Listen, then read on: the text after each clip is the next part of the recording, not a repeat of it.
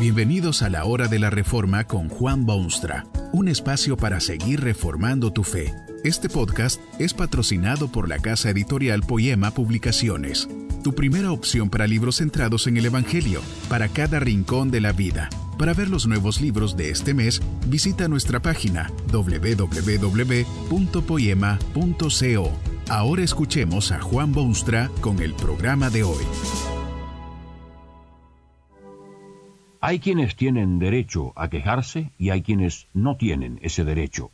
Mucho depende de los motivos de las quejas y contra quién usted se queja. Por supuesto que tiene derecho de quejarse del comerciante que no le vende mercadería sana o a precios injustificados, o del trato del empleado en una oficina pública, o de las acciones de una organización que es responsable ante el público. Los hombres y sus organizaciones hacen tantas cosas malísimamente y por eso es que siempre habrá lugar a las quejas. Usted ha visto esos cuadernos o libros o papeles que a veces se ven en algunas oficinas y que se designan como libro de quejas. No cabe duda que es bueno tener oportunidad y libertad de quejarse cuando algo está mal. Pero otra cosa es quejarse contra Dios. Tal vez esto es algo que usted mismo ha hecho más de una vez, porque es cosa muy común entre los hombres quejarse de Dios. Se le asignan tantas responsabilidades y se ven tantos defectos en lo que hace que las quejas se multiplican y aumentan en tamaño y en cantidad. Uno ve las tragedias del hombre triste, el dolor de la humanidad, lo torcido del mundo, inminentes peligros y torturantes realidades, y casi sin quererlo se levanta la voz de murmuración contra Dios, porque bueno, Dios no debería permitir tales cosas. Esto de murmurar o de quejarse no es cosa totalmente nueva en el escenario humano. Es una de las desgracias más antiguas de la vida y una de las más trágicas también. Parece que lo más fácil es murmurar, quejarse, levantar la voz, echarle la culpa a Dios. Fíjese usted en lo sucedido entre el antiguo pueblo de Dios y su Creador. Se dice de él que murmuraron y perecieron por el destructor. Estas son palabras del apóstol Pablo, que las trae a la memoria en los tiempos del Testamento Nuevo. Tienen referencia a un evento específico, ciertamente, pero si usted lee con atención los anales de ese pueblo especial de Dios, se dará cuenta que eso de murmurar y de quejarse parecía ser marca registrada a través de sus años habían salido de una tierra de esclavitud y opresión, opresión que casi los había sofocado y destruido. Salieron con evidencias patentes de la mano poderosa de Dios, de su ayuda oportuna e inesperada, de su protección asombrosa en los momentos más críticos. Dios les había dado líderes responsables y capaces que los habían conducido casi milagrosamente. Iban revestidos de libertad a una tierra prometida que fluía leche y miel. Parecía como que el nuevo sol de una fantástica jornada se vislumbraba en el horizonte. Apenas han iniciado su travesía hacia la libertad genuina provista por Dios, y ya empiezan a murmurar de su trágica situación, afirmando que también en Egipto había sepulcros donde ser enterrados y luego se quejan de la falta de agua dulce. Elevan sus voces de murmuración hasta los altos cielos, casi a gritos lamentan lo sucedido y así hacen memoria de aquellos tiempos cuando eran esclavos.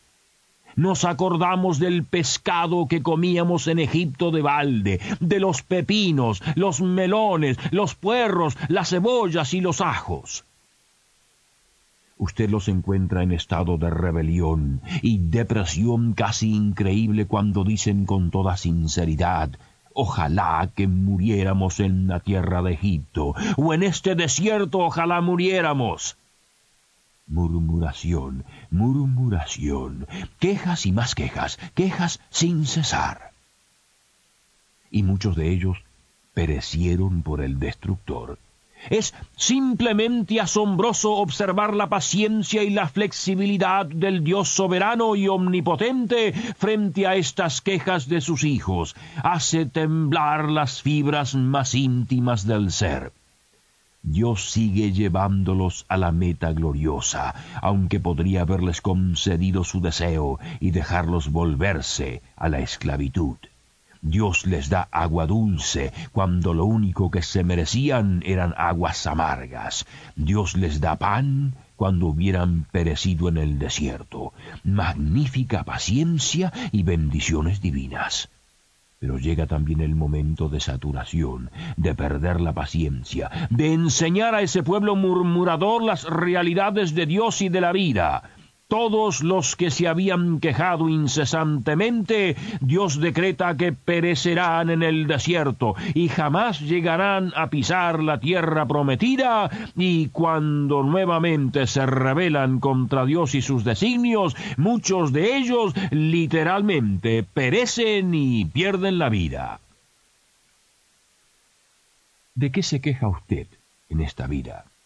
Dice el apóstol Pablo de estas cosas que les acontecieron como ejemplo y están escritas para amonestarnos a nosotros. Es por esta razón que Dios ha puesto estos detalles tan humanos en su libro tan divino. La humanidad necesita saber de sí misma y de Dios y de lo que Dios quiere hacer y de las batallas que Dios ha tenido con sus criaturas y de las luchas y de sus triunfos estupendos, triunfos de gracia pero también de fuerza.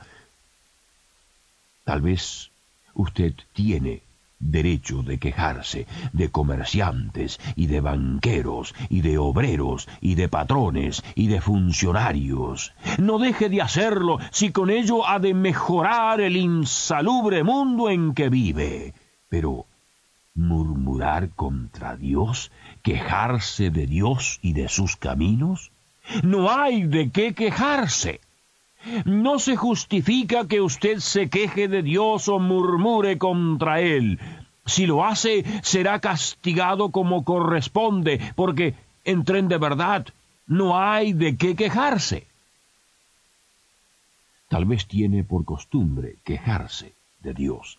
Observa su mundo y lo que ocurre y las noticias desalentadoras que llegan a sus oídos y lo que ven sus ojos, y su primera reacción es quejarse de Dios porque considera que no debería permitir semejantes desastres y debería intervenir inmediatamente y debería castigar a los malos y premiar a los buenos. Pero, ¿ha contemplado usted la escena en todos sus detalles? ¿Quiénes son los responsables de estas tragedias que tanto molestan su conciencia? ¿Son acaso creación de la mano divina? ¿No es hecho incontrovertible que son las insensateces humanas las que han producido toda esta tragedia? Sinceramente, no hay de qué quejarse cual aquel antiguo pueblo de Dios, la gente moderna también se queja de lo material.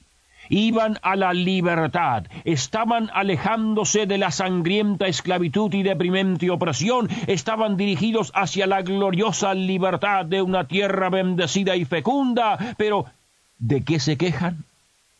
¿Se quejan de opresión y de paganismo y de malas costumbres y de pecado? No, señor, se quejan de que les faltan las cosas materiales, sabrosos manjares y comidas y bebidas. Quizá Dios quiere llevarlo a usted a la libertad que solo en Cristo puede conocerse, pero usted se aferra a esas cosas materiales que constituyen ahora su existencia. Se queja de Dios y murmura contra Él porque le dice que deje esas cosas triviales e insignificantes en el pasado y se lance a la nueva libertad que Dios le da en su Hijo Jesucristo. Si Dios lo está llevando hacia la libertad de los hijos de Dios, no hay de qué quejarse, Señor o está usted en medio de circunstancias difíciles, no se cumplen sus deseos, no se contestan sus oraciones, Dios parece haberse ido de vacaciones, no oye ni quiere prestar atención. Usted se estremece en sus agonías, quiere obtener cierto objetivo que le parece perfectamente legítimo. Le ha pedido a Dios más de cien veces que cumpla sus deseos, pero Dios ni se mueve.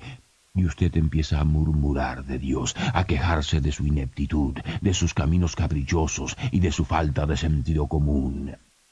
Siente abundante derecho de quejarse de Dios y murmurar contra Él. Basta fijarse en la situación en que lo ha puesto. ¿Quejarse de Dios? ¿Usted quejarse de Dios? Hasta dan ganas de sonreírse un poquito, porque sinceramente no hay de qué quejarse. Dios le ha guardado y protegido, Dios le ha bendecido, Dios le ha guiado, Dios le ha prometido el futuro más maravilloso que pueda usted imaginarse y Dios lo está llevando, lenta pero ciertamente, a esa meta de gloria. ¿Y usted se queja de él? Bueno, no es de extrañar si es que el pueblo santificado de Dios siempre lo hizo, Parece ser cosa natural para el ser humano, pero la verdad es que no tiene de qué quejarse. Acuérdese de dos cosas importantes. La primera es que los planes que Dios tiene para usted son absolutamente lo mejor y lo más noble y apetecible que pudiera sucederle. Deje que Dios gobierne su vida, permita que sea Jesucristo su Salvador y sostén. Estará en buenas manos otra cosa. Aún el paciente Dios, el amante Padre Celestial, a veces desciende con su mano de castigo. Lo hizo muchas veces y lo hace hoy todavía. Algunos de su pueblo murmuraron y perecieron por el destructor. No eche a perder su vida maravillosa con murmuraciones constantes y quejas, porque no hay de qué quejarse. Que este mensaje nos ayude en el proceso de reforma continua según la palabra de Dios. Si quieres profundizar en la exposición bíblica, puedes buscar más recursos en www.poema.co. Allí encontrarás libros que te ayuden a entender la palabra de Dios y aplicarla a tu vida. Poema, el Evangelio para cada rincón de la vida. Nos vemos en el próximo episodio de La Hora de la Reforma con Juan Bonstra.